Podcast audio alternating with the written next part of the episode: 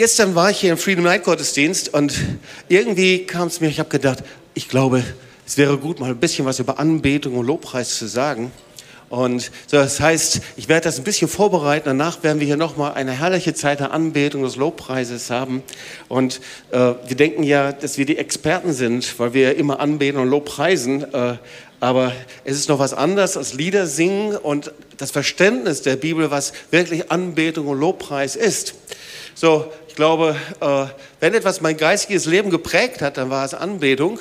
Und so in den grauen Vorzeiten äh, der TOS-Gründung und Gemeindegründung, äh, da gibt es sogar noch einige Bilder, da stand ich also mit Gitarre vorne. Psst, Frank, also der, der, der, der Heinz, sobald ich anfange zu predigen, ist der Heinz ein Bonbon und dann fällt sofort alles runter hier. Das ist doch wohl der Hammer hier. Betet mal für die Leiterschaft hier vorne. Also auf die Knie, Buße. Na ja, also okay, okay, okay.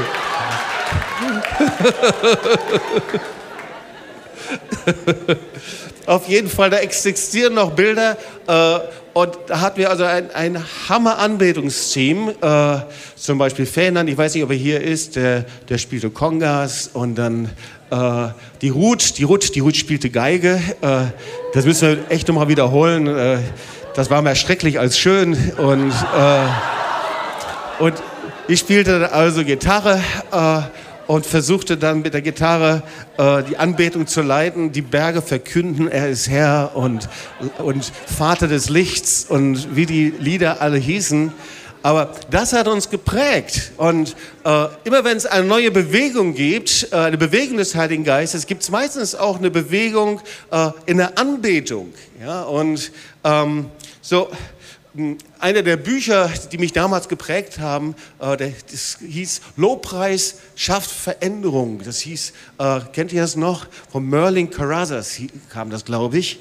Und da habe ich zum ersten Mal verstanden, dass also Lobpreis was anderes ist als Lieder singen, weil das war so mein Verständnis ähm, von meiner Prägung her, ähm, bevor ich mich bekehrt hatte. Da war das Bild natürlich von äh, christlichen Liedern, das, was man in der Kirche eben sah, dass man einige Choräle versuchte zu singen ähm, und, äh, und, versuchte die Melodien zu halten. Ähm, und dann, äh, dann lernte ich auf einmal, dass Anbetung und Lobpreis etwas ist, das Gott gefällt und gut gefällt und dass es sogar Veränderung äh, vorbringen kann. Und damit lernte ich noch etwas anderes, dass es immer irgendwie auch mit der Bewegung des Heiligen Geistes zu tun hat. So die Herrenhuter-Bewegung zum Beispiel begann eigentlich mit der Geistausgießung und mit neuen Liedern, die der Herr ihnen gegeben hat. Ganz spontan im Gottesdienst. Sie waren stundenlang zusammen, dagegen sind wir also hier wirklich ganz harmlos. Die waren stundenlang zusammen und haben gebetet und angebetet. Und der Herr gab also neue Lieder, immer wieder neue Lieder. Oder aber die Heilsarmee war auch davon geprägt, von neuen Liedern. Die haben einfach die Trinklieder der damaligen Zeit genommen und äh, so das, was eben so die Hits waren, dann haben sie die Hits umgeschrieben und dann wurden das zu christlichen Hits und das waren die Lieder der Heilsarmee. Und genauso auch die Anfänge der charismatischen Bewegung, so in den 70er, 80er Jahren äh, kam eine ganz, ganz starke Bewegung der Anbetung durch Jugend Mission rein, die ersten Bücher, die da waren und es wurde angebetet und ich weiß noch, wie wir zusammen waren und stundenlang einfach nur eine Freude hatten, Jesus anzubeten und zu ehren. So, also jede neue Bewegung entsteht aus Anbetung und Lobpreis. Und gleichzeitig wissen wir auch, dass es hm, von der Bibel, vom biblischen Kontext her ganz unterschiedliche Auffassungen gibt und äh, Übersetzung von dem, was Lobpreis und Anbetung gibt. Ja, es gibt unheimlich viele Bücher, aber weil wir oft auch mit Hebräischen unterwegs sind. Da sagt jede ähm, hebräische Bedeutung gibt eben eine unterschiedliche Bedeutung. Toda, das ist das Dankopfer, Psalm 56. Das heißt, wir lernen, dass dazu Dankbarkeit ist. Oder das zweite, das Yada, die Hände hochwerfen, Psalm 7, Vers 18. Auf einmal lernt man, dass Anbetung nicht nur die Hände falten ist, sondern dass es was mit unserem ganzen Körper zu tun hat. Und äh, ich weiß nicht, wie es dir gegangen ist, als ich zum ersten Mal gesehen habe, wie Menschen ihre Hände hochgehalten haben. Da war, fühlte ich mich schon unheimlich gut, dass ich meine Hände so, so ein bisschen so hoch bekam. Und das war für mich schon eine, eine echte Erfahrung, eine, ja, eine außerkörperliche, irgendeine spezielle Erfahrung auf jeden Fall. Äh, und, äh, und dann im nächsten Gottesdienst bekam ich meine Hände noch höher und dann fragte ich mich, warum nur ein Arm oben ist, ob das heiliger ist oder der andere halbheilig ist. Auf jeden Fall äh, da lernte ich, dass es in der Bibel steht, Psalm 7, 18, und äh, du kannst nirgendwo in der Bibel was finden, ob, äh, faltet die Hände, sondern da steht immer, hebt die Hände hoch in seinem Heiligtum. Also das war auch interessant. Äh, da gibt es eine andere Bedeutung, Samar. Das heißt, Gott mit Instrumenten zu preisen. Ähm, Psalm 21, Vers 14, das ist ja auch, was wir oft erleben, ja, wenn wir so gemeinsam fließen, das ist das, was wir oft so Tabernakelanbetung nennen. Äh, so, wenn der Murray da entlang geht und äh, mit seiner Gitarre die, die heißesten Töne rausholt. Äh, und also, das ist Zamar. Sag mal zu den Nachbarn, das ist Zamar. Aha. Ja. Und dann gibt es noch Shabach, das ist also äh, die ruhige, stille Anbetung. Ähm, so äh, einfach Herrlichkeit Gottes, Milieus, herrliche Anbetung, still, ruhig, das ist das, was viele mögen. Ähm, und äh, es hat auch seinen Platz, Psalm 63, Vers 4.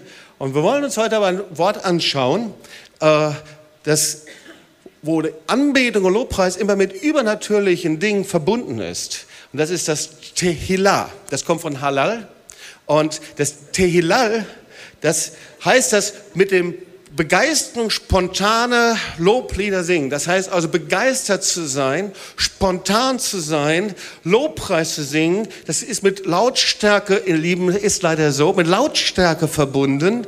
Lautes Sprechen, Jubel, daran ist die Agalia, sie ist in Apostelgeschichte 2, Vers 42 verbunden. Also das Tehillah. Sag mal zu deinem Nachbar Tehillah. Ja? Ja?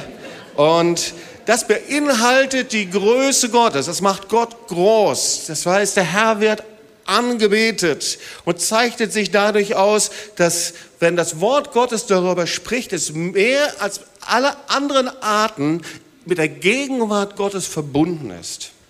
So, und das wollen wir uns mal anschauen. Psalm 22, Vers 3.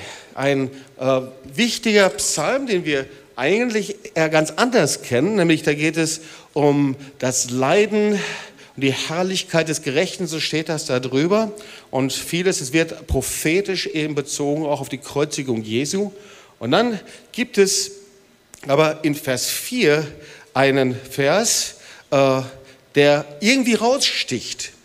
Aber du bist heilig, der du in den Lobgesängen Israels thronst. Oder aber Psalm 2, also anders übersetzt, der du wohnst in den Lobgesängen Israels, der du dich niederlässt. Da ist das Wort Tehillah. Sag mal Tehillah zu den Nachbarn, ja?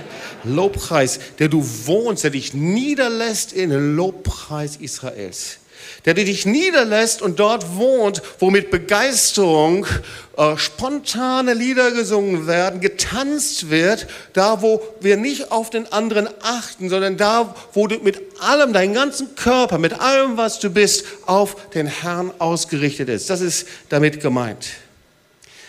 Also interessanter Vers. Du bist heilig, der du in der Tehillah, in der Lobpreis Israels wohnst, der du thronst darüber, der da drin ist. Und vorher wollen wir uns mal anschauen, was Anbetung nicht ist. Also Anbetung ist nicht regelmäßiges Liedersingen, indem ich, so denkt man das ja, ich komme regelmäßig in den Gottesdienst, ich singe Lieder und wenn es richtig gut kommt, dann drücke ich da auch meine Liebe aus. Ja, äh, das ist noch nicht Anbetung. Und Anbetung ist auch kein Ritual. Also zum Beispiel dreimal Jewish Lobpreis, dann drei ruhige Lieder und ein Gitarrensolo von Murray ist auch noch nicht. Ja? Ähm, so, also die Bedeutung von Anbetung, das ist das Proskynio, das heißt in Ehrbietung und, und Respekt vor einer höher gestellten Personen knien. Ja, das war also äh, das sich beugen und knien vor dem Kaiser, vor dem König, vor einer höher gestellten Person. Daher kommt das. Das hebräische Schachach, das ist auch sich beugen. Übrigens hat das auch die Bedeutung zurückzufallen, ja, nach hinten zu fallen, interessanterweise. Ja, wenn die Herrlichkeit Gottes, wenn die Herrlichkeit so stark wird und das sich niederwerfen. Und so was die Bibel sagt es, sie spricht in unglaublich vielen Versen und Hinweisen über diese Anbetung, bis dahin sogar, dass in Matthäus 4, Vers 10 Jesus darüber spricht und sagt, dass wir anbeten sollen. Aber um ihn wirklich anzubeten, schaut der Herr auf unsere Haltung natürlich, ja, wie wir das tun. Und das ist die Bereitschaft, sich, dass wir uns vor ihm beugen und dass wir ihm dienen. Diese beiden Bereiche. So, ähm, wir wissen auch, schauen wir uns mal einen anderen Vers an, Matthäus 4, 8 bis 10, dass der Teufel alles tut, um angebetet zu werden. Ja, so, ähm, wir lesen, dass er der oberste Anbetungsleiter war, Luzifer gefallen, tief gefallen durch seinen Stolz, durch seine Rebellion und dann er aber alles tut, um selbst angebetet zu werden. Matthäus 4, Vers 8 bis 10. Und selbst bei Jesus, versucht er das. Und wenn er das bei Jesus versucht, wie viel mehr dann bei uns? Also, ich lese mal diese Verse. Darauf führte ihn der Teufel mit sich auf einen sehr hohen Berg und zeigte ihm alle Reiche der Welt und ihre Herrlichkeiten, sprach zu ihm, das alles will ich dir geben, wenn du niederfällst und mich anbetest. Da sprach Jesus zu ihm, weg mit dir, Satan. Denn es steht geschrieben, du sollst anbeten den Herrn, deinen Gott, und ihm, und jetzt schau genau auf dieses Wort, ich hoffe, es steht da auch, und ihm alleine dienen. Ja, der Teufel versucht alles, um angebetet zu werden. Und wie wir hier sehen, gibt es immer die gleichen Bereiche, in denen er angebetet werden möchte. Und zwar das eine ist Macht, das heißt Power zu haben, Reichtum, Ruhm, Ansehen zu haben. Und zwar durch Kompromisse mit der Welt. So will er angebetet werden. Er will gar nicht, dass wir von Jesus weggehen. Das ist ähm, überhaupt nicht sein Ziel. Ihm reicht es, wenn du ihm 5% Anteile gibst. Ihm reicht es, wenn wir 5% Kompromisse machen. Das heißt, 5% Kompromisse Anbetung. Ähm, wenn du dir das Volk Israel anschaust, die immer wieder schuldig wurden, äh, weil sie Götzendienst betrieben, da war nicht das Problem, dass sie sich absagten von Adonai, dass sie weggegangen sind, sondern die hatten einfach ihre kleinen Götzen da irgendwo stehen. Und diese kleinen Götzen, die waren sehr unauffällig und ähm, die hatten sie eben auch noch mit dazu. Das war diese Art von Kompromiss. Und genauso ist das hier. Äh, du sollst anbeten den Herrn, deinen Gott, und ihm alleine dienen, sagt Jesus. Und das, was der Teufel versucht, ist, dass er sich ein bisschen Anbetung holt, nur ein paar Prozent. Und diese paar Prozent sind 100 Prozent Götzendienst. So, wenn du in Israel bist und dir jüdische Museen anschaust, dann siehst du ähm, diese kleinen Götzen. Äh, das sind nicht riesengroße Dinge, sondern das sind ganz kleine Figuren. Und das ist eben immer noch der gleiche Trick, der gleiche Versuch, wie er das bei Jesus versucht hat. So, er will, dass wir für ihn da sind, dass wir etwas für uns holen. Er möchte, dass wir alles dran setzen. Jesus möchte, dass wir alles dran setzen, dass wir ihn alleine dienen und anbeten und da nichts anderes ist. Gut, äh, das ist der ständige Kampf. Und das Zweite ist aber, dass wir sehen, warum das so ist. Warum ist der Teufel so dahinterher? Warum will er das unbedingt? Warum selbst hat er das bei Jesus versucht? Warum probiert er das bei jedem Einzelnen von uns immer wieder? Das ist ganz einfach, weil unsere höchste Berufung ist einfach anzubeten. Die ganze Schöpfung sagt, das Wort Gottes betet an. Psalm 19, Vers 2 und 5. Die Himmel erzählen die Ehre Gottes und die Feste verkündigen seine Hände Werk. Wir sind berufen, die ganze Schöpfung betet an. Alles ist da, die Himmel, die Erde, alles, was da ist, alles ist dazu geschaffen, auf Jesus, auf Gott, auf den Herrn hin, ihn zu ehren, ihn groß zu machen. Und wir sind ein Teil der Schöpfung, oder? Ja oder nein? Ja? Sag mal zu den Nachbarn, auch wenn du das nicht denkst, du bist ein Teil der Schöpfung. Ja? Und weil wir ein Teil der Schöpfung sind, sind wir berufen anzubeten. Psalm 147, 1 bis 12. Ja, äh, überschrieben Gottes Walten in der Schöpfung. Halleluja, lobe den Herrn, denn unseren Gott loben. So, das ist Tehillah. Denn unser Gott zu loben ist ein köstlich Ding. Ihn loben ist lieblich und schön. Dann siehst du in dem ganzen Wort Gottes, wie Moses anbetet.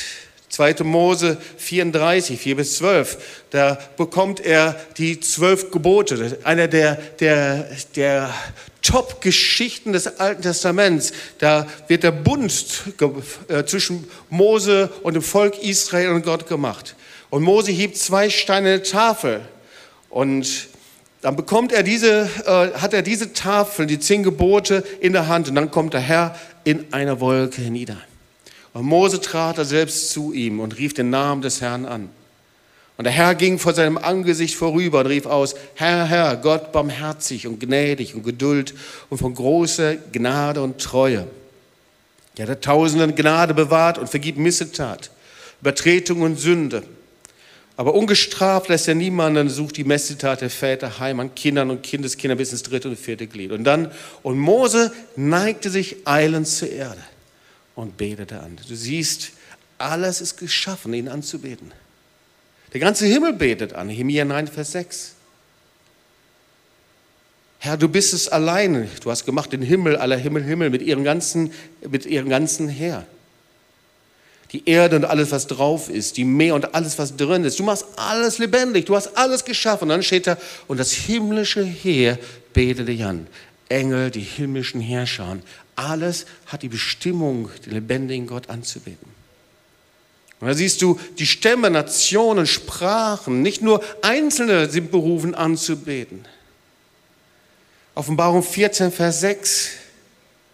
Und da sehe ich, wie diese Anbetung die Atmosphäre ist der Ewigkeit.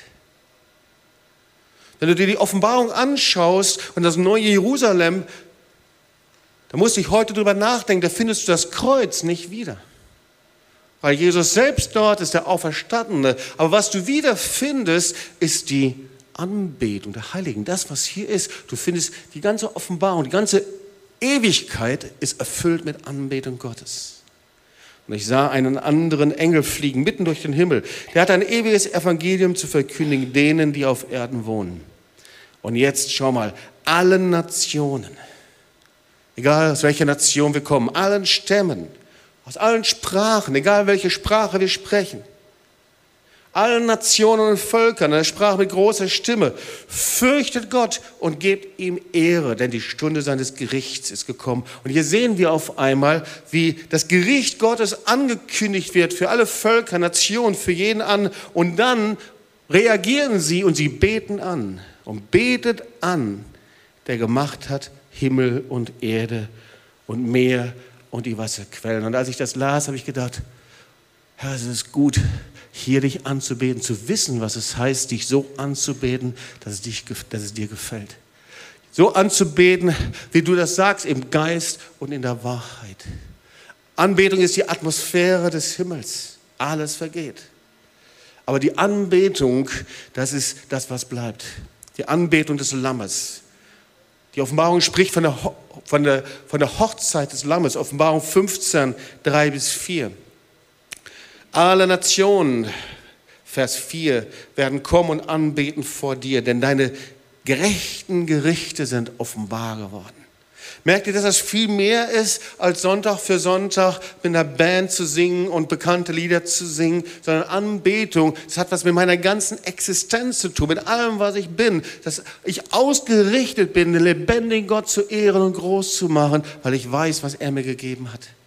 Offenbarung 19, 5 bis 7. Lobt unseren Gott all seine Knechte und die ihn fürchten, klein und groß. Stefan hat den Polen äh, darüber gelehrt, was es heißt, ein Knecht Gottes zu sein, über die Erwählung Gottes.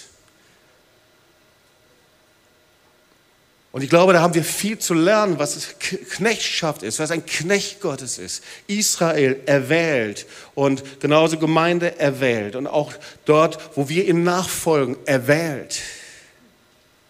Und dann geht es weiter und lass uns freuen und fröhlich sein und ihm die Ehre geben, denn die Hochzeit des Lammes ist gekommen seine Braut hat sich bereitet. Überall sehen wir Anbetung. Der Himmel ist voller Anbetung und Herrlichkeit. Und was wir lernen sollen, ist, dass Anbetung nicht etwas ist, wo wir mitsingen, äh, sondern es richtet meine ganze Existenz aus. Es verändert mein Leben und es öffnet mein Herz. Und ich glaube, es ist wichtig zu verstehen, wie wir in diese Anbetung hineinkommen können. Anbetung umfasst unser ganzes Leben. Und viele sagen das und sagen, Anbetung ist mein Lebensstil. Aber ihr Lieben, das wird ganz, ganz praktisch sichtbar. Es umfasst unseren ganzen Besitz, unser Handeln, unser Leben. Deswegen gehört unser Opfer, gehört mit dazu. 5. Mose 26, 10. Nun bringe ich die Erstlinge der Früchte des Landes, das du, Herr, mir gegeben hast. Hey, alles, was Gott gegeben hat, es ist von ihm. Alles, alle Versorgung ist von ihm, ob das viel oder wenig ist. Er ist derjenige, der dir einen guten Job gibt oder der dich versorgt, wie auch immer. Wenn du dir ein Haus kaufen kannst, ist das er der Versorger. Wenn du ein Auto kaufen kannst, ist er der Versorger. Er ist derjenige, der kann dir so schnell ein Haar zudrehen und kann ein Haar wieder aufdrehen. Er ist derjenige. So die ersten Früchte des Lebens, die du, Herr, mir gegeben hast. Und dann steht da, und weil du weißt, dass alles von Gott kommt, deine Gesundheit, dein Besitz, dein Glück, deine Familie, deine Kinder, deine, deine Frau, das alles, was du hast, Geschwister, alles von Gott kommt, da sollst du es niederlegen vom Herrn, dein Gott, und anbeten vor dem Herrn, dein Gott. Nun bringe ich die Erstlinge der Früchte. Und das ist das, was dann gemacht wurde, dass sie die Erstlinge von all dem, was sie bekommen haben, einfach als Zeichen zu sagen, Herr, das gehört dir. Anbetung. Anbetung zu sagen, es gehört nicht mir, es ist nicht meins, sondern es gehört dir, Herr. 1. Chronik 16, bringt da dem Herrn ihr Völker, bringt da dem Herrn Ehre und Macht, bringt da dem Herrn die Ehre seines Namens, bringt Geschenke, kommt vor ihn, Betet an den Herrn im heiligen Schmuck. Also ihr seht, Geiz und Anbetung passt einfach nicht zusammen. Habgier und Anbetung passt nicht zusammen. Furcht und Sorge und Anbetung passt nicht zusammen, sondern Anbetung ist immer freizügig. Ich gebe immer Gott mein Leben. Ich gebe ihm immer meine Liebe. Und doch ist es so oft, dass wir andere Dinge anbeten. Ich habe darüber gesprochen. Und bevor wir lernen und sehen, wie wir zum Herrn kommen, einfach nochmal zu überlegen, wen beten wir denn wirklich an? Und ich glaube, an dem Punkt sollten wir eine Entscheidung fällen. Wen glauben wir denn jetzt eigentlich? Dem Wort Gottes oder unseren Erfahrungen, unserem Denken oder wie auch immer? Wen beten wir an? Und die Bibel warnt vor den Götzen unserer Zeit. Ich habe zu Beginn der Predigt davon gesprochen. Was sind die Götzen unserer Zeit? Macht, Geld, Einfluss, Sex. Das ist die eine Seite, aber die andere Seite Einfluss von Menschen. Menschen mehr zu glauben als im Wort Gottes. Und zuallererst stehe ich da, meine ich selbst, meine Eigenmeinung, mein Selbstüberzeugtsein. Und die Götzen unserer Zeit anzubeten, ich sagte es, ist nicht einfach, dass ich das eine wegschmeiße, sondern ich kann in, der, in die Gemeinde gehen, ich kann den Herrn mit Liedern singen, ich kann äh, christlich denken und christlich glauben und doch diesen Götzen dienen. Ich kann sie doch lieben und ich werde dann doch von ihnen gefangen genommen. Und irgendwie, und das ist, was die Bibel dann Kompromiss nennt, versuche ich es dann doch in mein irgendwie in mein christliches Leben zu integrieren. Und das ist das Problem. Wir versuchen es zu integrieren, die Welt zu integrieren, das fleischliche Leben, sagt die Bibel, zu integrieren. Wir versuchen die Sünde zu integrieren. Und wie oft ist ja auch schön zu reden, oder? 5. Mose 5, 7 bis 10. Du sollst keine anderen Götter haben neben mir. Also nicht integrieren, das geht nicht kann das nicht. Das eine und das andere. Die, das Wort Gottes ist, ihr Lieben, kompromisslos. Ist immer klar, ist immer eindeutig. Auch wenn es das nicht so gefällt, auch wenn es das manchmal schmerzt. Aber das ist der Kontext des Wortes Gottes. Die Liebe Gottes ist so kompromisslos, dass Jesus für dich ans Kreuz gegangen ist. Du sollst keine anderen Götter haben neben dir. Du sollst keine Bildnis machen in irgendeiner Gestalt. Weder von dem, was oben im Himmel, noch von dem, was unten auf Erden, noch von dem, was im Wasser unter der Erde ist. Und jetzt kommt es, du sollst sie nicht anbeten noch ihnen dienen. Denn, sagt die Bibel, es sind eben Folgen, die wir dann mit uns herumtragen. Denn ich, der Herr, dein Gott, bin ein eifernder Gott. Und dann kommt das Wort über das dritte und vierte Glied, derer, die mich hassen und Barmherzigkeit erweist an vielen Tausenden, die mich lieben und meine Gebote halten. Also Anbetung ist unsere höchste Berufung.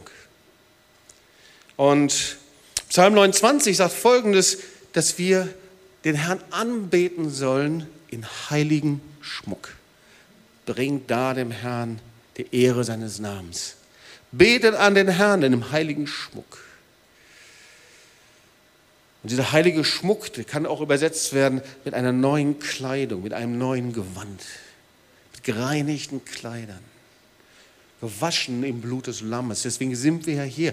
Deswegen beten wir Jesus an, der am Kreuz gestorben ist. Deswegen müssen wir nicht so bleiben, wie wir sind, weil wir unser Leben, unsere Schuld und Sünde ans Kreuz bringen können.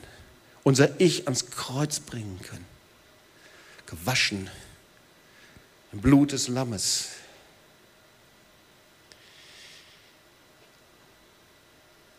Aber wie sieht das aus, diese Anbetung im heiligen Schmuck? Wir hatten zu Beginn der Predigt gesagt, Gott wohnt mit seiner Gegenwart in diesem Tehila-Lobpreis. Ja, Psalm 22, wir schauen nochmal zurück, diesen Psalm, und das ist schon eine merkwürdige Kombination. Schau mal, ähm, da geht es den David vielleicht ähnlich, wie es vielleicht dir geht. Du bist in der Anbetung und Lobpreis und denkst, Gott, ich spüre gar nichts. Du bist so weit weg. Und das ist das, was wir hier lesen. Mein Gott, mein Gott, warum hast du mich verlassen? Ich schreie, aber meine Hilfe ist fern den Worten meines Seufzens. Mein Gott, bei Tag rufe ich und du antwortest nicht und auch bei Nacht finde ich keine Ruhe. Das ist das, was viele empfinden auf der Anbetung. Und vielleicht fühlst du dich von Gott genauso verlassen, dass er weit weg ist. Du hast das Gefühl, da ist niemand mehr, der dich anschaut. Der Herr hat alles, was irgendwie in deinem Leben war, wie in einem Computerprogramm gelöscht. Da ist nichts mehr da.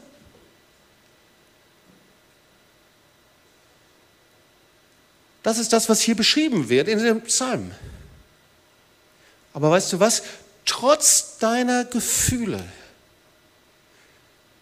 kannst du Gott preisen und anbeten. Weil Lobpreis und Anbetung ist eben nicht auf Gefühle aufgebaut, sondern die Voraussetzung ist nicht das, was du fühlst, sondern ist dein Glaube, was du tust. Jeremia 17,4. Gott wohnt im Lobpreis. Ja, wir beten den Herrn nicht an, damit ich etwas bekomme, damit etwas kommt, sondern weil er im Lobpreis wohnt. Er ist da, da wo wir ihn anbeten, da bewegt er sich, er wohnt im Lobpreis. Jeremia 17, 14. Heile du mich, Herr, so werde ich heil. Hilf du mir, so ist mir geholfen, denn du bist mein Lobpreis, mein Tehillah. Du bist es, nicht du wirst es sein. Und da, wo du den Herrn so anbetest, du bist da und in dir ist Fleisch, dass du sagst, Herr, ich weiß nicht, wo du bist. Ich habe das Gefühl, da läuft gar nichts bei mir. Und du sagst, aber Herr, ich springe rein in diesen Lobpreis. Diese Anbetung, indem ich mit meinen Worten, mit meiner lauten Stimme, mit meinem Gesang, mit meinem Tanz, mit allem, was ich bin, egal ob jemand auf mich achtet oder nicht, ich bin nur für dich da, Herr. Der Herr sagt, wenn ich das sehe, das, da wohne ich. Und da bewege ich mich mit Wundern, mit übernatürlichen Eingreifen. Das heißt, du kannst dich Millionen Jahre von Gott entfernt haben. Aber wenn du ihn so anbetest, kannst du erwarten, dass der Herr eingreift, dass der Herr dir begegnet. Und dann geht es noch einen Schritt weiter. Und dann werden wir die Band wieder nach vorne holen und dann werden wir den Herrn anbeten und ehren. So, wir finden in Lukas 4 ein Wort von Jesus,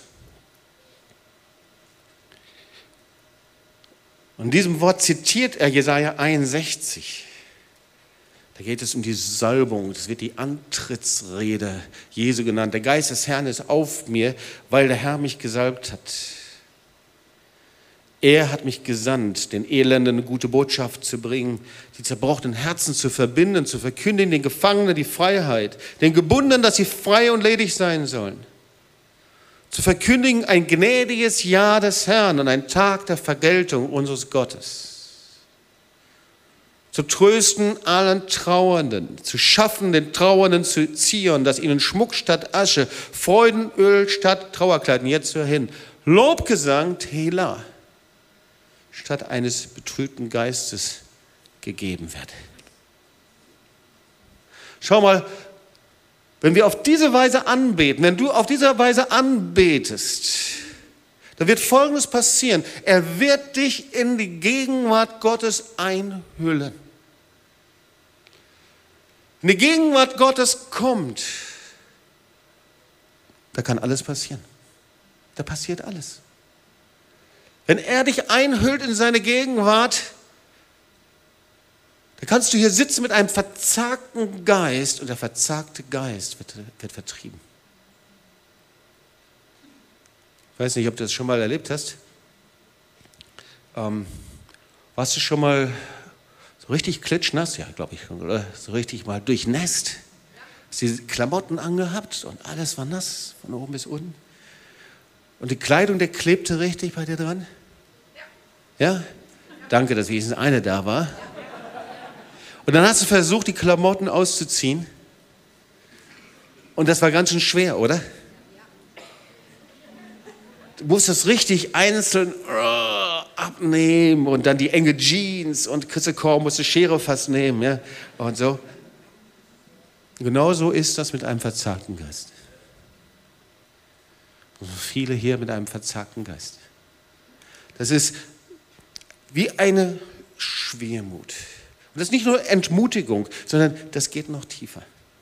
Das ist wie Finsternis, die anhaftet. Das ist wie ein Leichenhemd.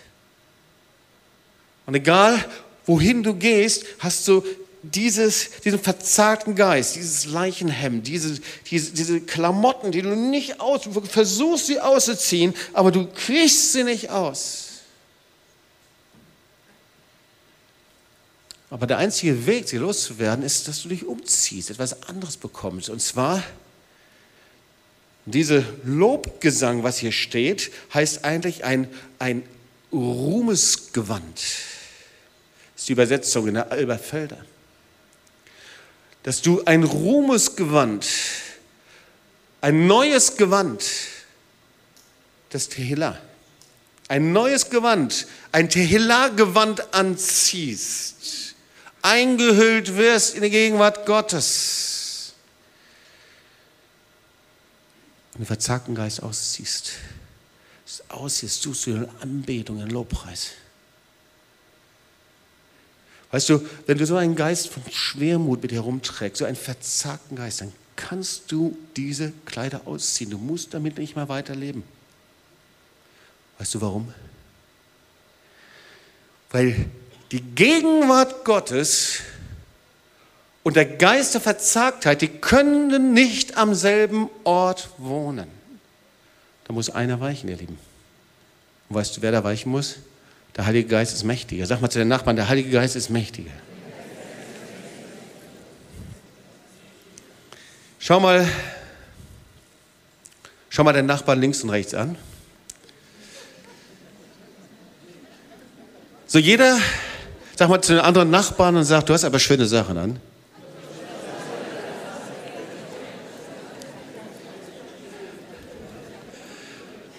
So niemand von uns Entschuldigung, wenn ich das mal so von vorne sage, sitzt hier nackt rum. Weil jeder von uns hat heute Morgen irgendwann mal seine Kleider ausgewählt. Hat sich irgendwann mal in den Schrank geschaut oder wohin auch immer oder auf einen großen Berg von Klamotten, je nachdem. Entschuldigung. Aber die jetzt lachen, sind nicht überführt jetzt, oder? Okay. Und er hat eine Wahl getroffen, ja, hat Sachen, Kleider, Schuhe, was weiß ich, hat das angezogen.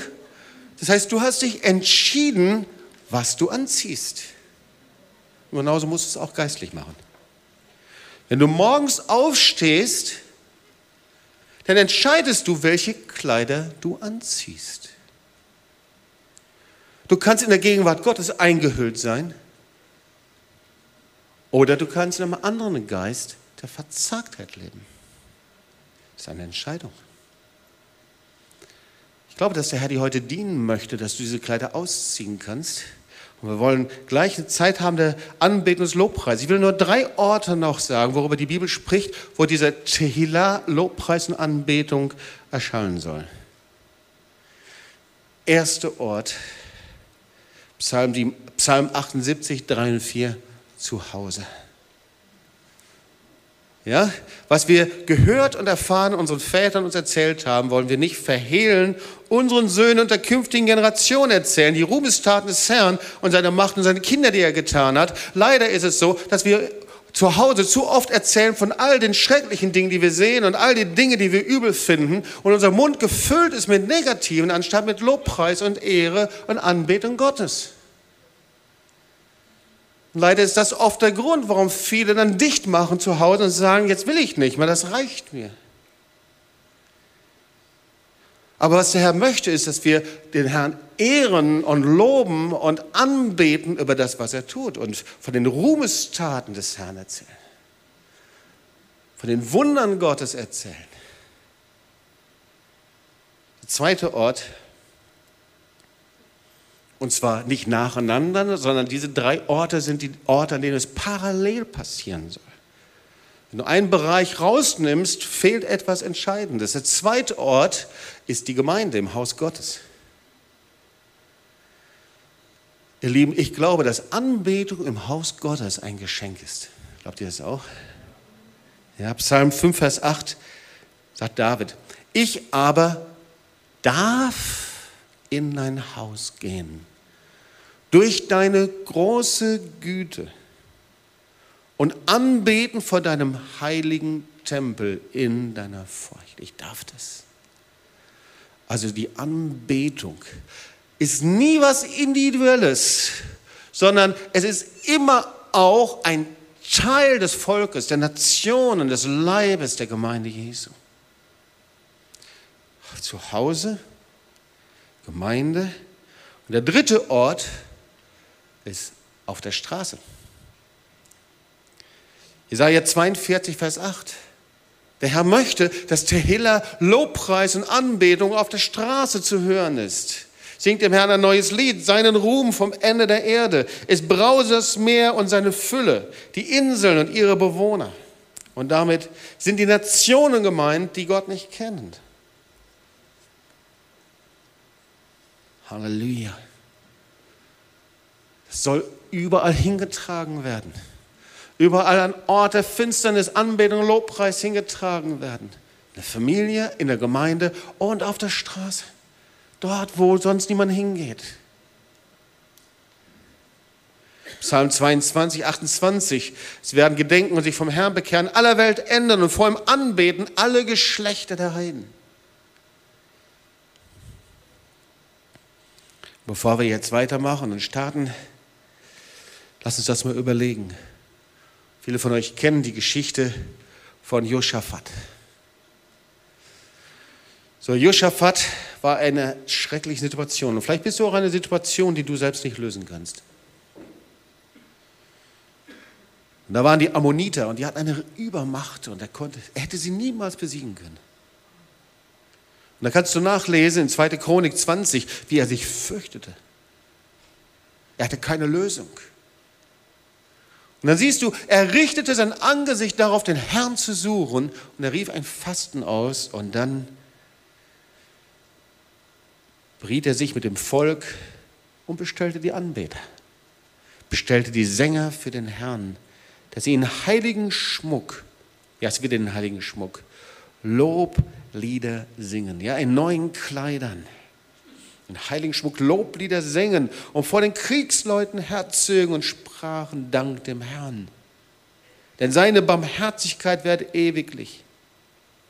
Und als sie anfingen mit Danken und Loben, Da ließ der Herr einen Hinterhalt kommen über die Ammoniter und Moabiter und die vom Gebirge Seir, die gegen Juda ausgezogen waren und sie wurden geschlagen. Als sie anfingen, den Herrn Tela anzubeten, zu preisen, ihr ganzes Gewicht da hineinbrachten, ihr, ihr ganzes Herz, ihr Leben und sie priesen ihn mit lauter Stimme und ehrten ihn. Da wohnte der Herr in dem Lobpreis bewegte er sich und er fing an, die Wunder zu tun. Da fing er an, einfach sich selbst zu erweisen und er besiegte die Finsternis. Anbetung und Lobpreis. Telia, Telia, Lobpreis. Wenn du hier bist und du fragst dich, wie können Dinge sich lösen, der Herr sehnt sich einfach danach, dass du dich in seine Gegenwart wirfst und dann fängt er an, die Dinge zu lösen. Ist das eine gute Botschaft? Da fängt er an, die Dinge zu lösen. Er möchte den verzagten Kleider, den, diese Kleider ausziehen. Er möchte es wechseln, die Ruhmeskleider, die Kleider der Anbetung anziehen. Er möchte neue Kleider anziehen, der Anbetung. Und er möchte anfangen, die Dinge, die du nicht lösen kannst, selber zu lösen. Und er zieht uns zu sich hin. Wollen wir so ihn anbeten? Komm, lass uns mal zusammen beten und aufstehen. Und ich möchte bitten, dass die Anbetungsband hier einfach nach vorne kommt. Und Murray, dass du uns einfach in der Anbetung in die Gegenwart Gottes hineinbringst. Und ich möchte dich ermutigen, dass du nicht links und nicht rechts schaust oder dass du nicht denkst, so äh, ähm, auf dich selbst konzentrierst, sondern lass uns einfach unserem Gott alle Ehre geben. Ich ermutige dich, laufe zu ihm hin, schaue auf ihn. Halleluja. Komm, wir wollen ihn anbeten und ehren.